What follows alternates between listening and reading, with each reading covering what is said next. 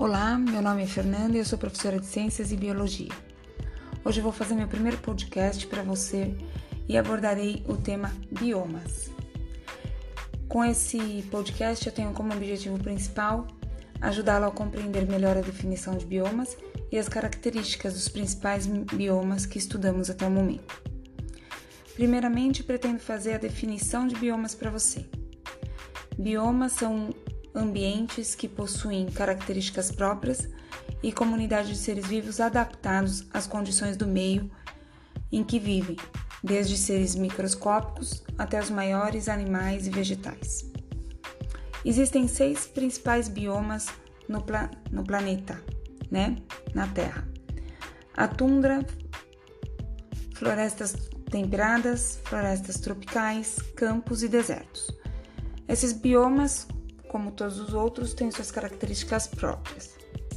Porém, alguns não são característicos do Brasil, mas dentro das florestas tropicais, nós podemos citar a Amazônia e a Mata Atlântica.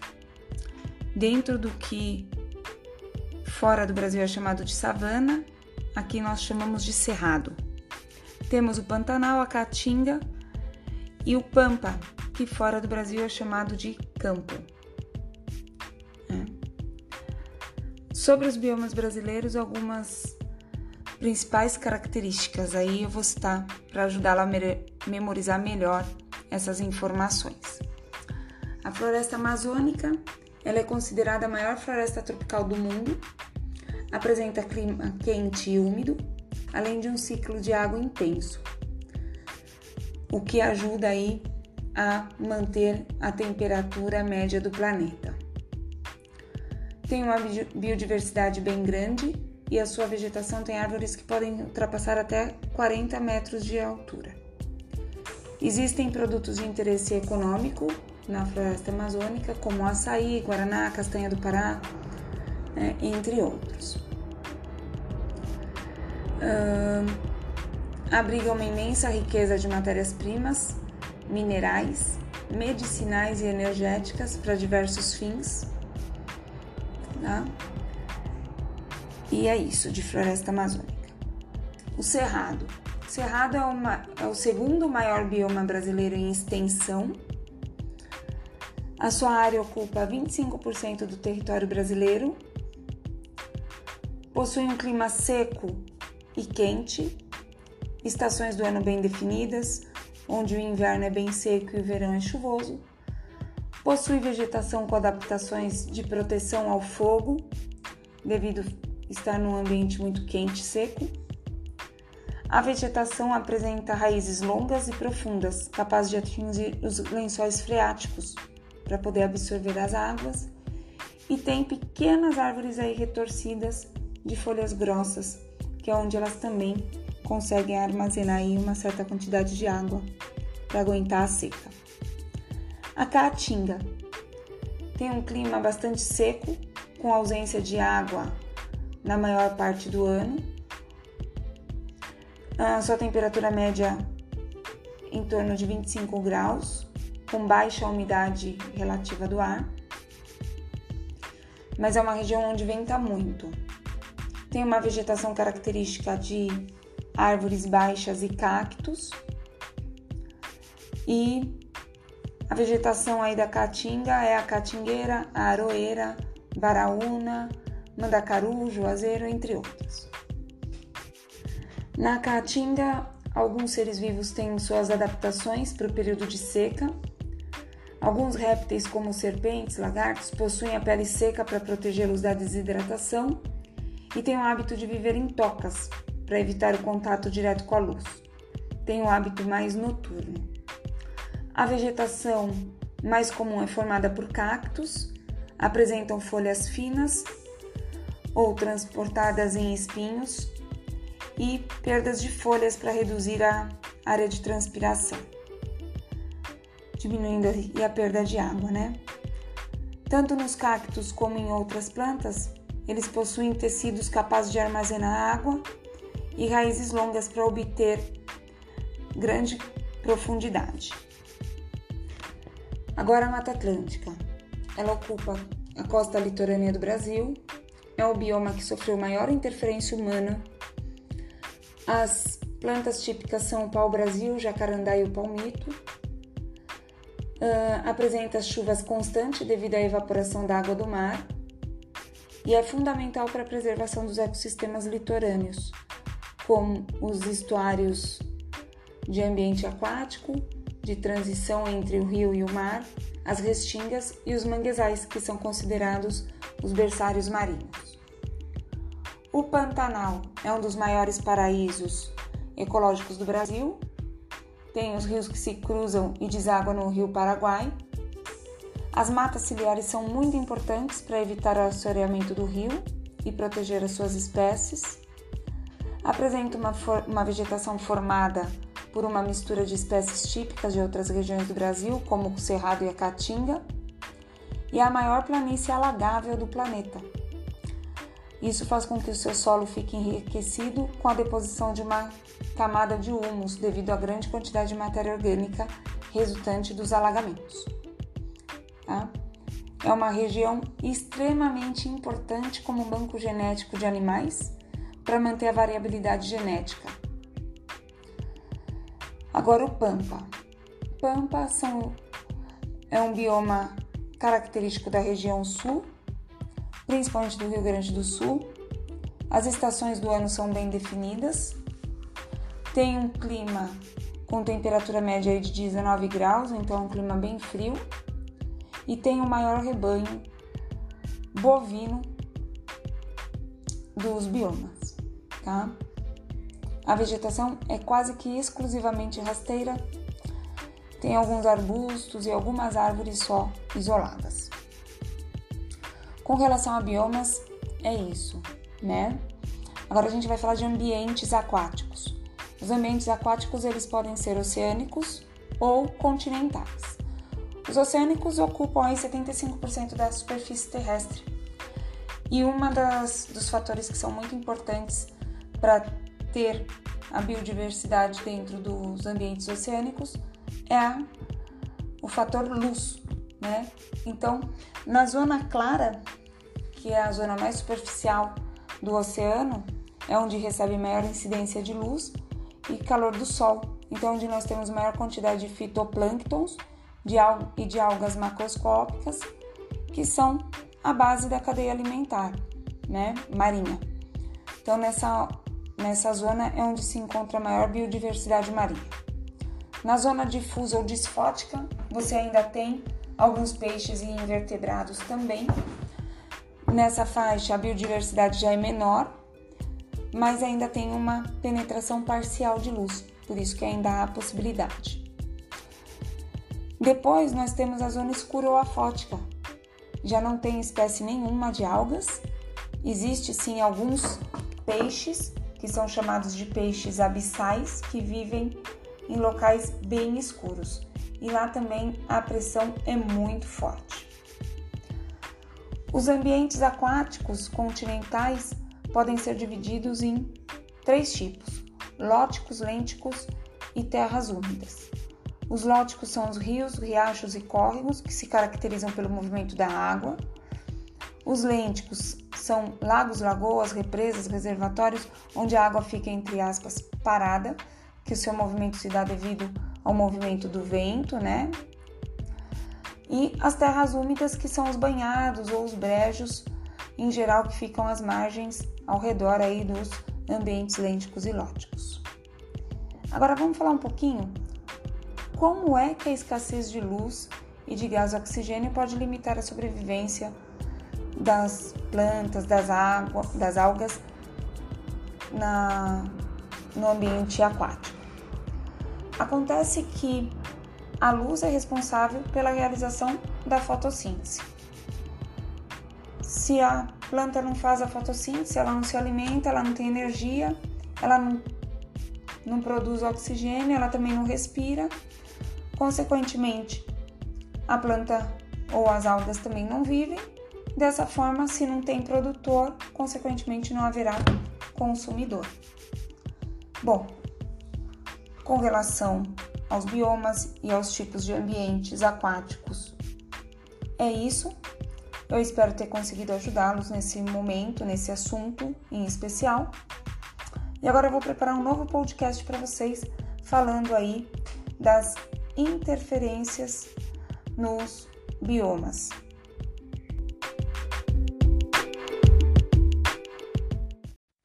Olá, meu nome é Fernanda, eu sou professora de Ciências e Biologia e hoje eu vou falar para vocês sobre o ar e a sua composição. Todos os dias, o tempo todo, realizamos um ato simples e involuntário, essencial para a nossa sobrevivência. Respiramos. O ar que respiramos está presente na atmosfera terrestre e é composto não somente de oxigênio, que utilizamos na respiração, mas de uma mistura de outros gases, o ar atmosférico encontrado na troposfera é formado por uma mistura de gases, sendo 78% de gás nitrogênio, 21% de gás oxigênio e 1% de outros gases, junto do gás carbônico, vapor de água e de pequenas partículas sólidas, eventualmente suspensas, constituídas sobretudo de poeira, fuligem e microorganismos. A quantidade de vapor de água presente no ar varia conforme as condições ambientais, sendo maior em dias úmidos do que em dias secos. As partículas sólidas estão relacionadas à qualidade do ar, ou seja, grandes quantidades de partículas indicam um maior grau de poluição no ar da região, que pode, inclusive, provocar várias doenças respiratórias. Fenômenos naturais, como vulcões em atividades e algumas ações humanas, como a queima de combustíveis, podem provocar variações na composição do ar, devido à grande liberação de gases na atmosfera. Agora, eu vou abordar com vocês a importância da atmosfera. Aqui vamos falar sobre algumas condições que permitem a existência de vida como a conhecemos no planeta Terra como por exemplo o efeito estufa. A atmosfera terrestre tem grande, grande importância de preservação da temperatura da Terra. Alguns gases, como o gás carbônico e o gás metano, são responsáveis por absorver as radiações do Sol e as manter próximas à superfície terrestre, impedindo que o calor seja totalmente irradiado de volta ao espaço. Se não fosse dessa forma, Toda a radiação recebida durante o dia seria enviada de, de volta ao espaço durante a noite, o que faria a temperatura cair bruscamente na ausência da radiação solar. Portanto, esse fenômeno é importante para a manutenção da vida na Terra e recebe o nome de efeito estufa. A camada de ozônio é uma faixa da atmosfera que possui alta concentração de gás ozônio, O3, formado naturalmente por meio de reações entre o oxigênio e as radiações vindas do Sol. Essa camada é responsável por absorver e bloquear parte dos raios ultravioletas do Sol. Apesar da, da luz solar ser importante para a vida dos seres vivos, a exposição excessiva a ela pode ocasionar danos à saúde. A camada de ozônio funciona como um filtro uma vez que regula a quantidade de radiação ultravioleta que penetra na atmosfera. Agora, nós vamos falar sobre as consequências causadas pela poluição. As substâncias presentes no ar, com concentrações e características prejudiciais, são chamadas de poluentes. Esses poluentes podem ser liberados na atmosfera de diferentes formas, como, por exemplo, a combustão de materiais, que pode liberar gases poluentes e outros materiais particulados, como fumaça, poeira e substâncias sólidas ou líquidas que ficam suspensas no ar. Essa poluição pode interferir na qualidade do ar de outras regiões, uma vez que o vento pode arrastá-lo para lugares mais distantes. Agora eu vou falar para vocês sobre a chuva ácida, os óxidos de nitrogênio e enxofre. Os gases derivados de nitrogênio e enxofre também são emitidos espontaneamente pelas, pelas erupções vulcânicas. De forma artificial, eles provêm, sobretudo, das indústrias e dos escapamentos de veículos, movidos a combustíveis derivados do petróleo. Quando em excesso na atmosfera, podem provocar irritação nos olhos e na mucosa do trato respiratório. Esses gases, quando combinados com a água das chuvas, formam ácidos, como os ácidos nítrico e sulfúrico, caracterizando a chuva ácida.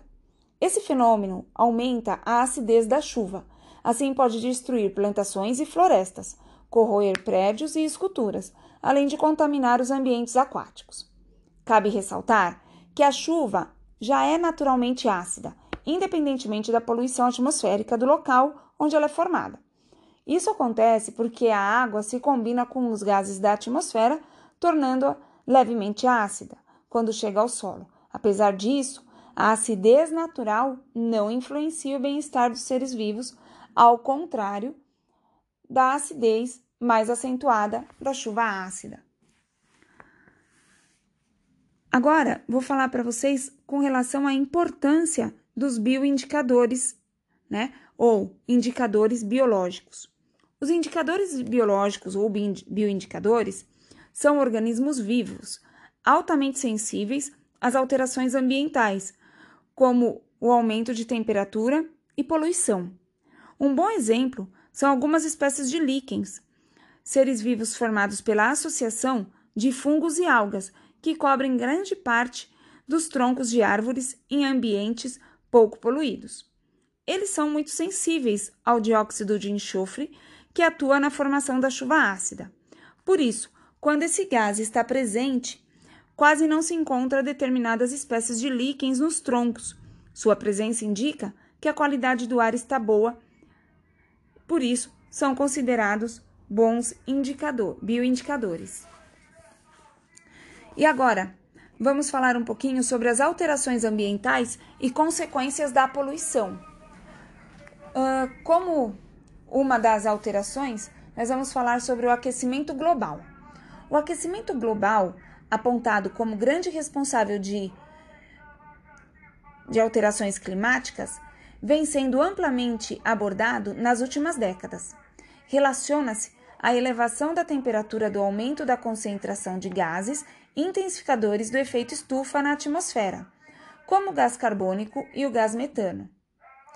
Essas alterações climáticas observadas estão a mudança de temperatura, alteração dos regimes das chuvas e dos períodos de estiagem, que se refere aos períodos de seca com longa temporada sem ocorrência de chuvas, o derretimento de geleiras e o consequente aumento do nível dos oceanos. Uma outra também alteração ambiental e consequência da poluição são os buracos na camada de ozônio. Sabemos que a camada de ozônio é essencial para a existência da vida na Terra, da forma que a conhecemos, além de ser um importante filtro dos raios solares.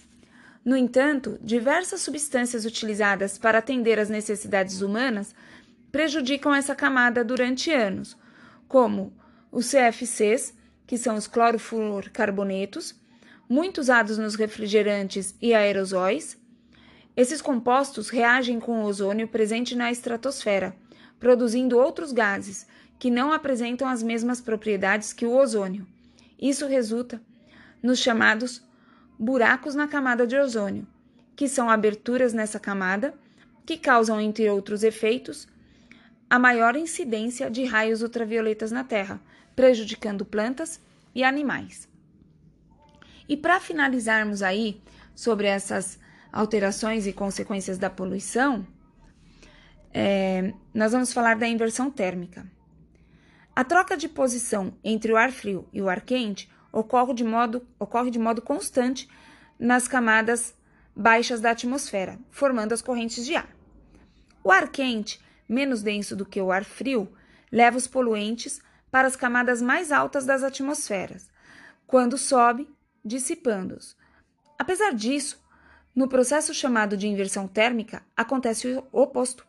Esse fenômeno geralmente ocorre no inverno, quando o solo se esfria muito à noite e, como o calor do sol é mais fraco durante o dia, não há aquecimento suficiente para que os gases subam e carreguem os poluentes, aprisionando o ar frio e a poluição próximos ao solo.